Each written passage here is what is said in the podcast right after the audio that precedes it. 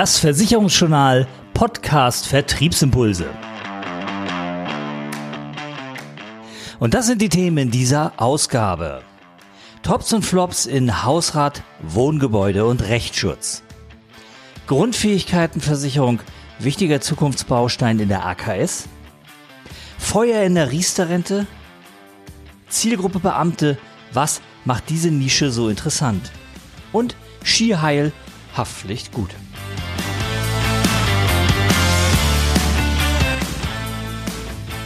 Und damit gleich rein in das erste Thema. Es geht um die Tops und Flops in Hausrat, Rechtsschutz und Wohngebäudeversicherung.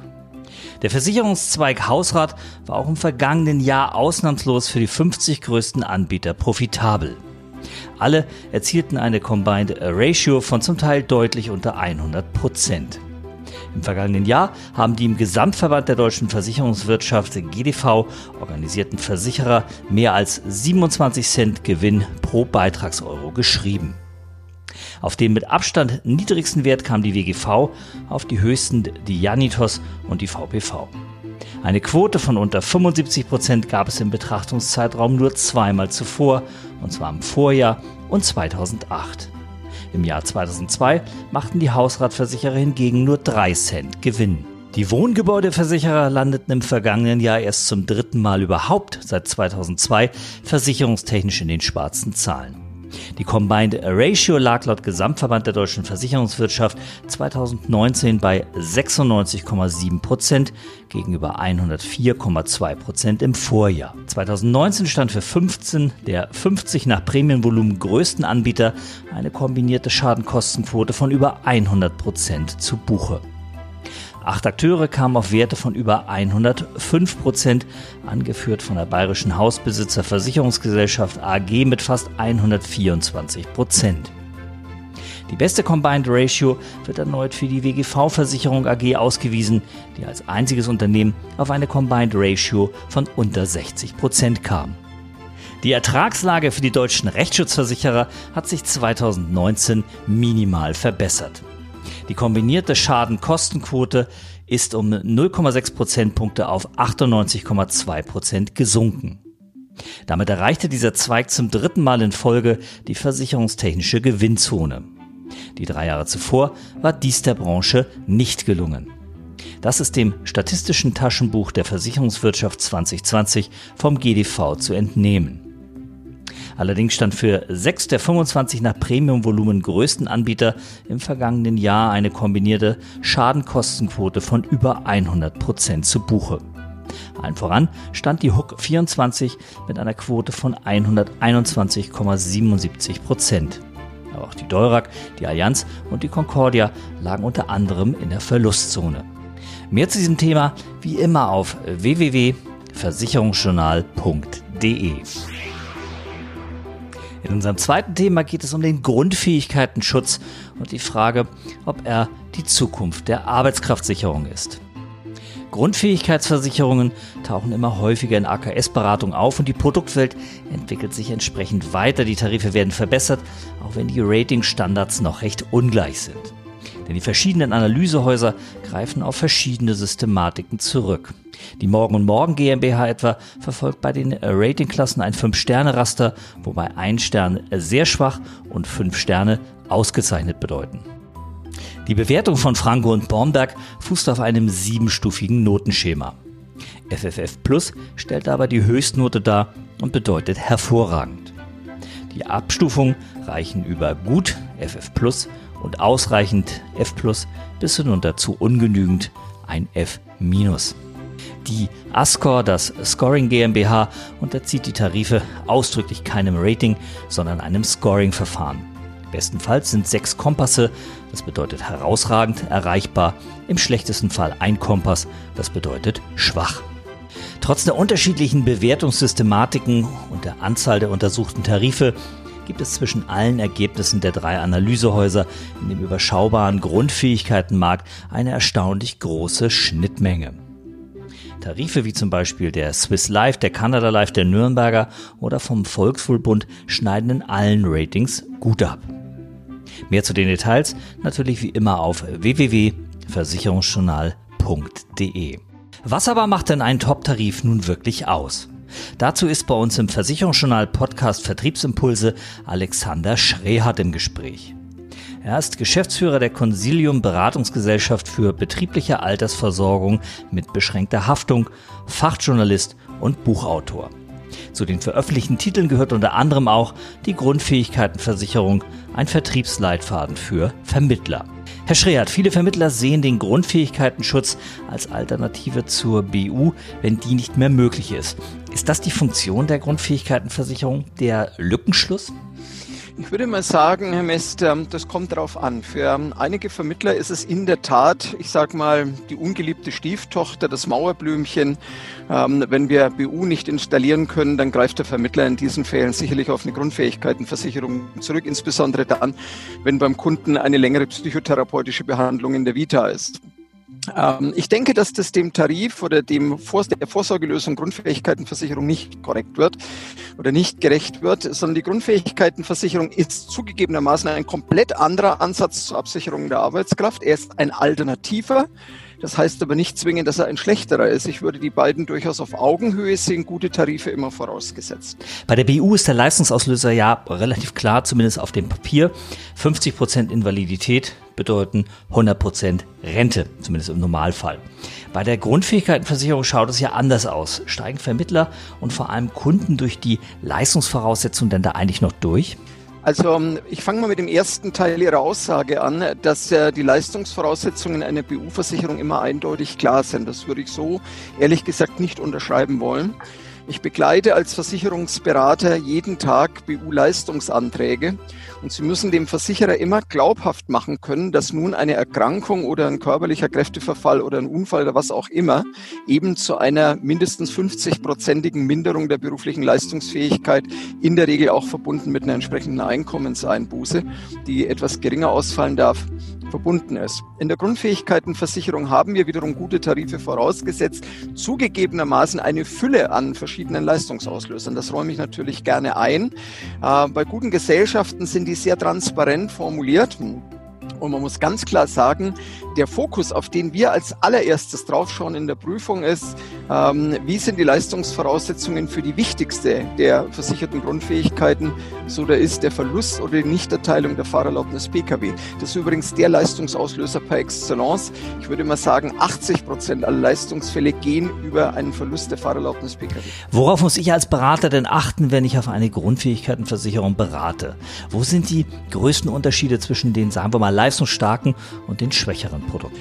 Also Schritt Nummer eins, ist der hierarchische Tarif sauber gegliedert, sind zum Beispiel alle motorischen, feinmotorischen, sensorischen, sonstige Grundfähigkeiten, Klammer auf, Verlust der Fahrerlaubnis Pkw beispielsweise, bereits in der untersten Tarifstufe enthalten. Das würde ich sehr begrüßen wollen. Zweitens, hat der Versicherer bitteschön keine zwei- oder mehrstufigen Leistungsvoraussetzungen. Heißt, ich muss im Versicherungsfall diese und eine weitere Leistungsvoraussetzung erfüllen. Drittens, verzichtet der Versicherer auf verpflichtende operative Eingriffe, was wir leider teilweise auch in Versicherungsbedingungen haben. Ähm, und ganz wichtig auch, wie ist die Frage der verpflichtenden Hilfsmittel geklärt?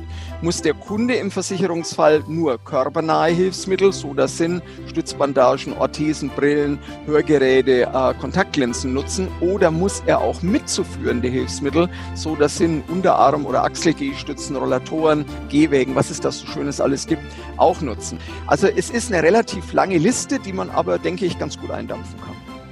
Danke für das Gespräch, Alexander Schrehardt. Weitere Informationen zum Ratingvergleich der Grundfähigkeitenversicherung finden sich im aktuellen Extrablatt Die Absicherung der Arbeitskraft, wie Vermittler zu passgenauen Lösungen kommen. Die Ausgabe 4 2020 enthält zudem eine Reihe von Tipps für den Beratungs- und Verkaufsalltag. Das Heft können Premium-Abonnenten des Versicherungsjournals auf www.versicherungsjournal.de herunterladen. Kommen wir zum nächsten Thema. Es geht um Feuer in der Riester-Rente und die Frage, ist die geförderte Vorsorge eigentlich noch zu retten? Die Aussage ist klar, die Riester-Rente lohnt sich für Verbraucher nicht. Das sagt die Bürgerbewegung Finanzwende und begründet es auch, und zwar damit, dass sie sagt, fast ein Viertel des Sparbeitrags und der Zuschüsse werden abgezogen. Die Schlussfolgerung daraus, die Verträge seien für die Verbraucher nicht sinnvoll. Auch eine Reform der staatlich geförderten Rente halten sie nicht für möglich, da die Lebensversicherer ein grundsätzliches Kostenproblem hätten. Zu diesem Schluss kommt der Finanzwende e.V. in einer aktuellen Analyse auf Basis der Musterproduktinformationsblätter von 65 staatlich geförderten privaten Rentenversicherungen. Die Branche weist die Untersuchung als Irreführung und politische Meinungsmache zurück. Soweit die Meinung, kommen wir zu den Zahlen, die die Bürgerbewegung Finanzwende vorgelegt hat. 24 Prozent der eingezahlten Gelder gehen bei einer typischen Riester-Versicherung mit 30 Sparjahren im Schnitt für die Kosten drauf, heißt es in der Mitteilung der Bürgerbewegung. Jede dritte Riester-Police vereinnahmt demnach sogar 30 Prozent und mehr für Gebühren. Das sei ein Vielfaches der 10% Kosten, die die Bundesregierung in Modellen unterstellt. Besonders hohe Belastungen werden etwa mit 38 Euro pro 100 Euro Beitrag und Zulagen für das Produkt FR50 der alte Leipziger ausgewiesen. Besonders günstige Kosten weisen beispielsweise mit nur 8 Euro pro 100 Euro Beitrag und Zulagen der Altersvorsorgevertrag AV1 der Hannoversche Lebensversicherung AG und die RZU 24 der HUK 24 AG aus. Nach Ansicht des GDV sind die Berechnungen der Verbraucherschützer um den ehemaligen grünen Bundestagsabgeordneten Gerhard Schick bewusst irreführend. Grund, es würden variable Kosten der Kapitalanlage mit fixen Beiträgen verknüpft. Je besser die Performance der Kapitalanlage, desto höher sind auch die performanceabhängigen Kosten, erläutert Dr. Peter Schwag, stellvertretender GDV Hauptgeschäftsführer. Die Berechnungen der Veröffentlichung und damit die Aussage, dass 38 Prozent der Beiträge für Kosten verwendet werden, ist für die alte Leipziger nicht nachvollziehbar und sei auch nicht sachgerecht. Die gewählte Methode ist nicht geeignet, die Kosten und vor allem die Leistungsfähigkeit von Riester-Verträgen objektiv darzustellen, so eine Sprecherin des Unternehmens auf Anfrage des Versicherungsjournals. Es sei nicht üblich, die in einem Versicherungsvertrag anfallenden Kosten als Minderung des Beitrags anzusetzen, da sie neben dem Beitrag auch beispielsweise das Vertragsguthaben als Bezugsgröße habe. Üblich sei es, die Renditeminderung in Prozent, besser bekannt als Effektivkosten, darzustellen. Mit der Analyse will der Verein wohl im Wesentlichen ein neues Riester-Produkt verhindern. Daraus macht Britta Langberg, Vorsorgeexpertin des Vereins, auch keinen Hehl.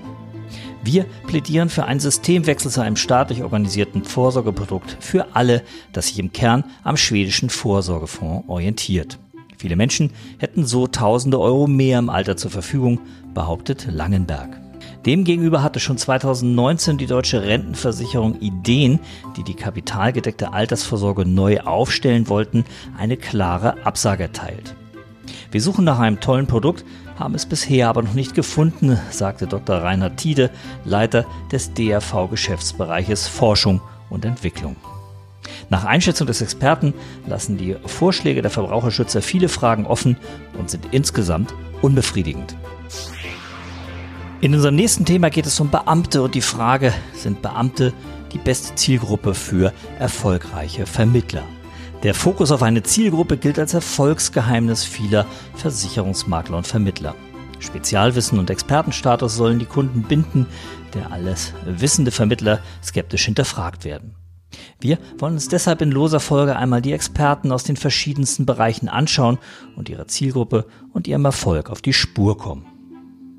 Heute geht es um Beamte und zwei Experten aus diesem Bereich sind im Talk bei uns. Philipp Wenzel von Worksurance ist in seinem Steckenpferd AKS unterwegs, Frank Bender als Beamtenprofi auf die gesamte Absicherung ausgerichtet. Frank, schön, dass du dabei bist. Beamte mag manche sich jetzt denken, warum zum Teufel gerade Beamte? Für manche ist das ja eine wahnwitzige Vorstellung, für dich offensichtlich nicht, oder? Also wirklich überhaupt nicht, ähm, denn die, die, das Klientel, mit dem ich zu tun habe, sind meistens Referendare, die in, sagen wir so, ein bis sechs Monate vor ihrem Referendariat sind, wenig Ahnung haben und ich mache eigentlich eher die Erfahrung, dass die Leute äh, sehr, sehr dankbar sind, sehr, sehr froh sind, wenn ihnen jemand hilft, wenn ihnen jemand mit Rat und Tat da zur Seite stehen kann. Also ich finde die Zielgruppe überhaupt nicht ähm, irgendwie schwierig oder besserwisserisch.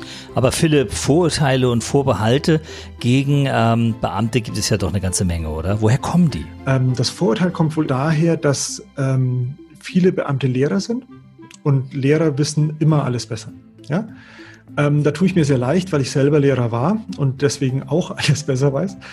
Äh, auf der anderen Seite ist es schlicht und ergreifend so, wenn du dem, dem Beamten erklärst, wie seine ähm, Ansprüche an den Dienstherrn sind, wie die tatsächlich funktionieren, das weiß er eigentlich nicht.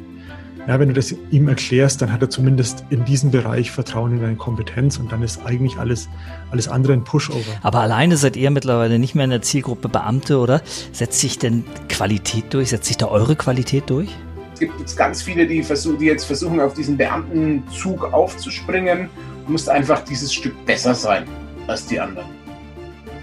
Ja, und du musst Klartext reden. Also ich gewinne sehr viele Kunden auch über Facebook ja, ähm, über Facebook-Gruppen. Also ich bin in Facebook-Gruppen auch drin und äh, gebe da meinen Senf dazu, auf Deutsch gesagt. Wird eher geschätzt wie jemand, der dann um den heißen Brei herumlabert, auf Deutsch gesagt. Wie steht es denn um den Nachwuchs und um den Nachschub an frischen Beamten? Ganz viele sind auf Facebook. In Facebook gibt es riesige Gruppen von Lehrern oder alle anderen Beamten. Haben, also alle Berufsgruppen haben eigene Facebook-Gruppen, wo sich über ihre Probleme austauschen, Lehrer auch. Und da, wenn du drin bist, darfst du halt nicht den Fehler machen, dass du reingehst und sagst, ey, ich habe die beste DU von allen. Dann fliegst du gleich wieder raus aus der Gruppe, ist ja klar. Deswegen musst du da einfach drin bleiben halt und geht dann viel über Netzwerk quasi, dass du da einfach nur da bist und die Leute wissen, dass es dich gibt und dann empfehlen die dich vielleicht mal weiter. Dann geht viel über Universitäten, dass du da irgendwie versuchst reinzukommen und, und dann halt mal ähm, da vielleicht einen Vortrag halten darfst oder wenn du einen Studenten hast, dass du dann sagst, ey, lieber Student, wie wärst du, empfiehlst mich weiter und so. Ähm, so kannst du das einigermaßen auf die Reihe bekommen. Masse ist ja also offensichtlich genug da. Es gibt 1,7 Millionen Beamte in Deutschland. Davon sind 90 Prozent Länderbeamte und davon wiederum 750.000 Lehrer. Da gibt es also schon noch einiges zu versichern, wenn man sich diese Zahlen mal anhört. Danke euch beiden für das Gespräch. Von Philipp Wenzel mehr unter Worksurance Day von Frank Bender gibt es mehr Infos unter dem Schlagwort Beamtenvorsorge mit Kopf bei Facebook und in anderen sozialen Medien. Und damit sind wir auch schon beim letzten Thema in diesem Podcast. Es geht um das aktuelle Urteil und das steht unter dem Motto Skiheil, Kreuzband, kaputt. Ja, noch ist ja unklar, ob und unter welchen Bedingungen die Skisaison in diesem Jahr 2020, 2021 überhaupt stattfindet. Sobald aber die Pisten frei sind, sollten alle Vermittler noch einmal die Haftpflichtdeckung ihrer Kunden checken, denn die kann durchaus sehr, sehr notwendig werden beim Skifahren. Das zeigt sich im aktuellen Urteil der Woche. Dieses Mal geht es um folgenden Fall. Verstößt ein Wintersportler gegen grundlegende Regeln des Skifahrens und wird dadurch ein anderer Benutzer der Piste geschädigt, ist ersterer zur Zahlung von Schadenersatz und Schmerzensgeld verpflichtet. Das hat das Landgericht Frankenthal entschieden, sodass die Haftpflichtversicherung des Unfallversicherers in unserem aktuellen Fall einspringen musste und es ging immerhin um 27.000 Euro. Der Kläger war Mitglied einer Gruppe von Ski- und Snowboardfahrern, die im Januar 2018 gemeinsam nach Kanada gereist waren. Das Vergnügen für den Snowboardfahrenden Mann hielt sich jedoch in Grenzen. Denn als er bei einer gemeinsamen Abfahrt von einem der Skifahrer überholt wurde, kam es zu einer folgenreichen Kollision. Der Skifahrer hatte unmittelbar vor dem Unfall zu einem Linksschwung angesetzt und war dann beim Ausfahren aus der Kurve leicht hangaufwärts gefahren. Dadurch war es zu dem Zusammenstoß gekommen. Der Snowboardfahrer klagte nach dem Zusammenstoß mit dem Skifahrer zwar über Schmerzen in einem seiner Knie, er ließ es sich aber trotzdem nicht nehmen, nach dem Zwischenfall vier weitere Tage an Abfahrten einschließlich einem Helikopterskiing teilzunehmen. Erst nach seiner Rückkehr nach Deutschland begab er sich in ärztliche Behandlung. Bei der wurde ein Kreuz- und Seitenbandriss sowie eine Verletzung des Innen- und des Außenmeniskus festgestellt. Dafür machte der Verletzte den beklagten Skifahrer verantwortlich denn zum Unfall sei es nur deswegen gekommen, weil dieser gegen elementare Regeln des Skifahrens verstoßen habe. Ihn verklagte der Snowboardfahrer daraufhin auf Schadensersatz und ein Schmerzensgeld in Höhe der erwähnten 27.000 Euro. Vor Gericht behauptete der Beklagte, dass sein Gegenüber den Beweis dafür schuldig geblieben sei, dass er dessen Verletzung überhaupt verursacht habe. Denn schließlich habe sich der Kläger nach dem Zwischenfall noch tagelang auf den Pisten vergnügt. Diese Argumentation vermochte die Richter des Landgerichts Frankenthal nicht zu überzeugen. Sie gaben der Klage des Snowboardfahrers in vollem Umfang statt. Nach Überzeugung des Gerichts hat der Beklagte gegen eine elementare Regel des Internationalen Skiverbandes FIS verstoßen. Denn jeder Skifahrer, der hangaufwärts schwingen oder fahren wolle, müsste sich nach unten und nach oben vergewissern, dass er das ohne Gefahr für sich und andere tue. Das haben der Beklagte in diesem Fall unterlassen.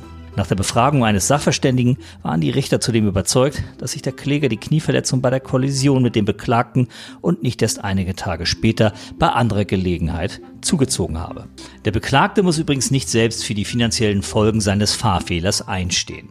Nach Angaben des Gerichts ist er durch eine Haftpflichtversicherung geschützt.